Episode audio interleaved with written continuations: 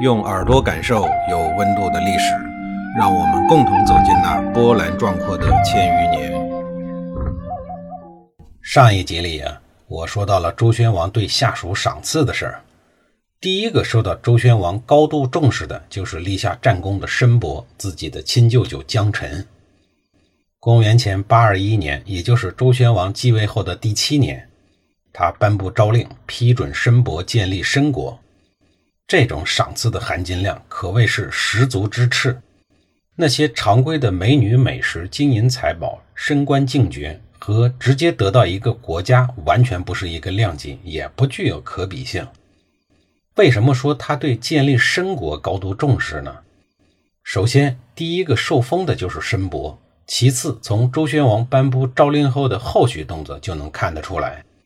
通常情况下，其他的大臣因浴血沙场，立下赫赫战功，外加祖坟冒青烟，最终获得分封建国的话，周天子顶多是让史官写一个诏令，盖上天子的大印，然后昭告天下，就算完事儿。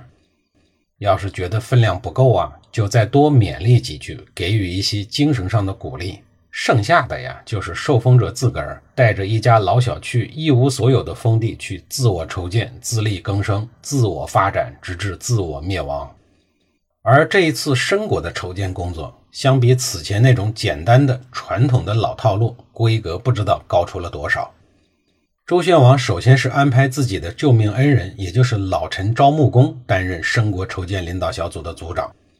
族长的身份显赫尊贵，其意义不言自明。兴国的选址位于今天的河南南阳地区，这里属于中原腹地的南大门，战略位置、地理位置都是一等一的重要，是属于超豪华的黄金地带。地理位置和重视程度成正比。随着位高权重的筹建族长一声令下，周王朝分管建设的官吏们迅速行动了起来。在一片热火朝天的工地上，申国的宫室、宗庙、住宅等一系列的雄伟建筑拔地而起，日新月异，甚至连开辟田地、建设道路等工作也一并纳入了建设规划之中。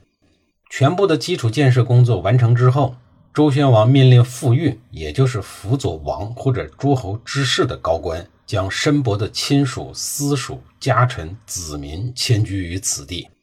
周宣王还亲自前往今天的陕西眉县的东北，为申伯践行，赐予他车马以及与王权的神圣性有关的玉圭。至此，申国算是完成了全部的筹建工作。可以说，申伯本人是属于周朝诸侯国里少有的坐享其成的开国国君。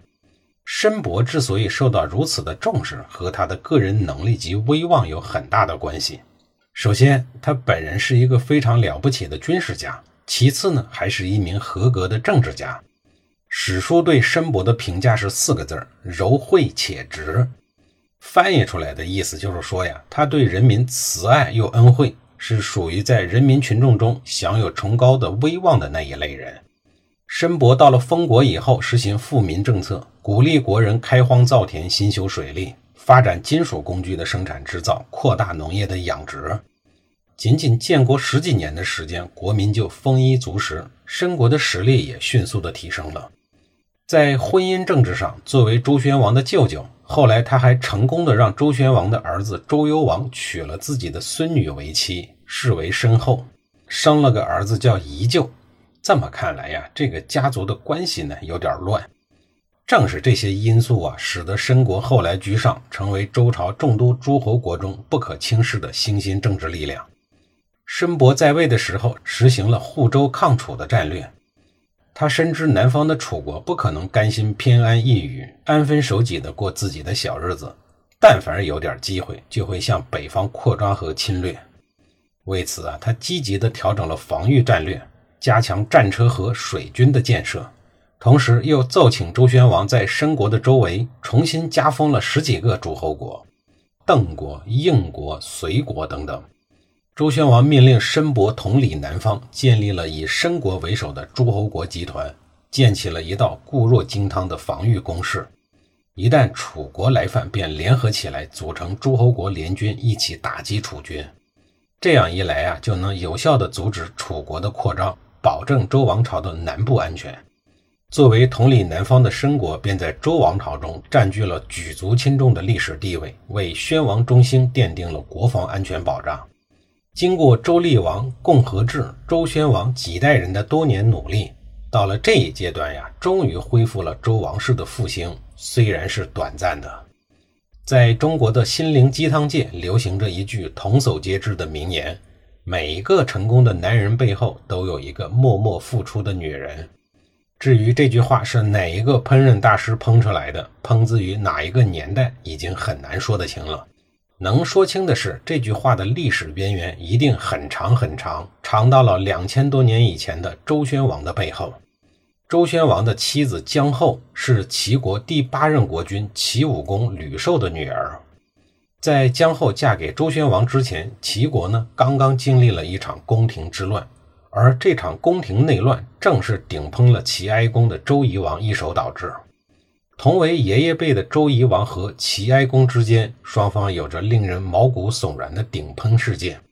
但是到了同为孙子辈的周宣王和齐武公时期，齐武公并没有想着替爷爷报世仇，还把自己的女儿嫁给了周宣王，以向周天子表达周王室与齐国在周武王姜子牙时期的缔结之情。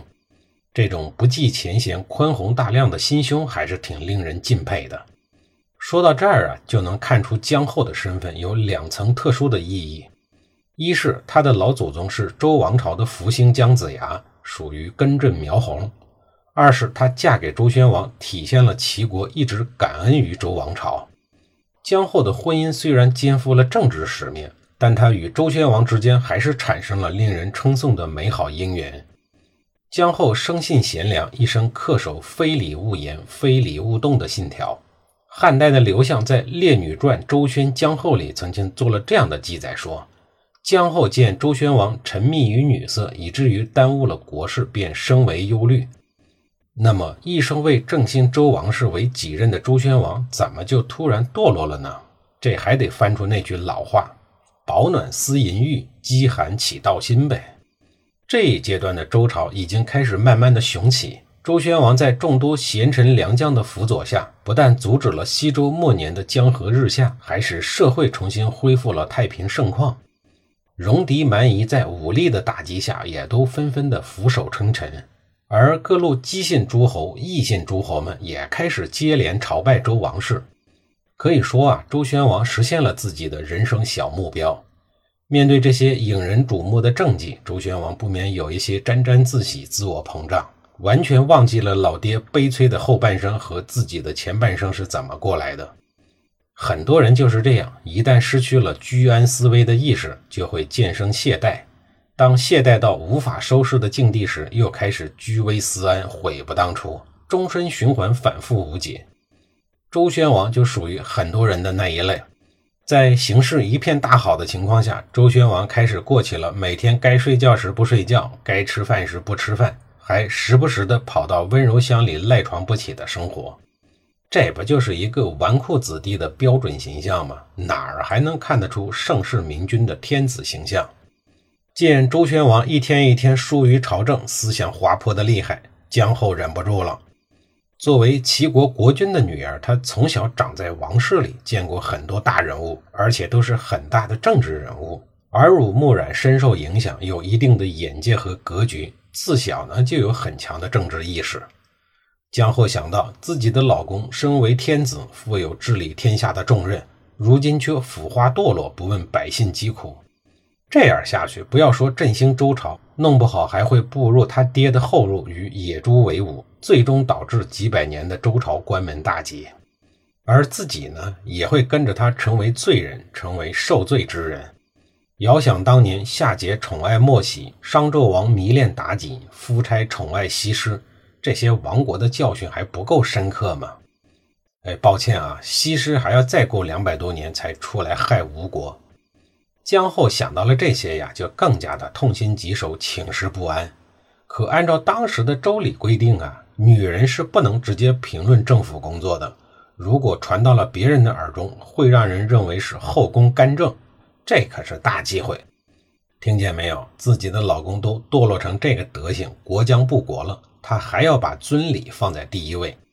要不然后人怎么说他品德高尚，说他一生恪守非礼勿言、非礼勿动呢？直接干预朝政不行，一哭二闹三上吊更不行。苦思冥想之后，智慧的江后想到了一个办法：醉己。江后摘下了头上佩戴的所有首饰，脱下了华贵的王后服装，穿上了平民女子的破衣裳，跑到了永巷去服罪。永巷啊，就是皇宫深处一条极为狭长昏暗的小巷。这地方起初是宫女们所住的地方，后来变成了幽禁失势或者是失宠嫔妃的地方。再后来演变成单独关押宫中女性罪犯的监狱。古代呀，后妃们犯下重大的过错请罪的时候，一般都是摘去簪耳珠饰，披头散发，还要脱掉华贵的衣服，换上素服，下跪求恕。最严重的还要赤足，因为古代女子非常重视自己的双足，不能随意裸露，所以这是一种侮辱性的惩罚。这和男人赤裸上身背着柴禾负荆请罪有相同的意思。身为国母的江后跑到这儿服罪之后，然后通过他人转告周宣王说，由于臣妾平庸无能，产生了享乐的想法，连累到了天子您，使您屡次推迟听政的时间，让朝中大臣们误以为是天子本人迷恋女色。如果天子沉迷于女色，疏于朝政，必然会奢侈腐化，导致诸侯们离心离德。现如今江山不稳，到处充满了矛盾和冲突。追根溯源呀，臣妾才是元凶。因此，臣妾请您治臣妾的罪。听见没有？所有的黑锅，深明大义的江后一个人主动背，自始至终没有听到他一句的抱怨。而周宣王呢？这个阶段呀，骨子里还没有烂透，距离昏庸至极还有老长的一段路要走。看到姜后这样穿戴，听完姜后说的话，立刻猛然醒悟，非常的内疚。同时，他也被姜后这种婉言劝进、引咎罪己的妇德深深感动。他又是后悔又是感激，便对姜后说：“这一切呀，都是我的过错，王后您不必自责。”我自己没有做到勤于政事，现在幸亏王后让我迷途知返，否则我就是周朝历史的罪人云云。从此以后啊，周宣王又开始勤政爱民，天天忙于国家大事，处理朝政。过程中，他坚持修身养性，防微杜渐，一举一动啊都符合天子的礼仪。您听见了没有？浪子回头金不换了。可以说啊，周宣王忠心的功绩也有姜后的一半。江后脱簪的故事啊，也变成了历代后妃以礼辅佐君主的典范。在众多的古德家训中，不晚起、做家事和读圣贤书三个生活礼节的教育与落实啊，不仅是父母为子女从小奠定一生良好习惯的基础，同时也是考察一个人或者是一个家族未来兴衰的标准。纵观历史，无数个人或朝代的命运多舛。起因呢，往往只是一些生活细微之处，而正是这些常常掌握在女子手中的生活细节，最终决定了一个人、一个家庭、一个团体，甚至一个国家的未来兴衰与成败。讽刺的是，周朝的老对手楚国也出现了一个与姜后相似的女人，只是啊，他们的出场方式完全不一样。下一集里啊，我再给您详细的讲述。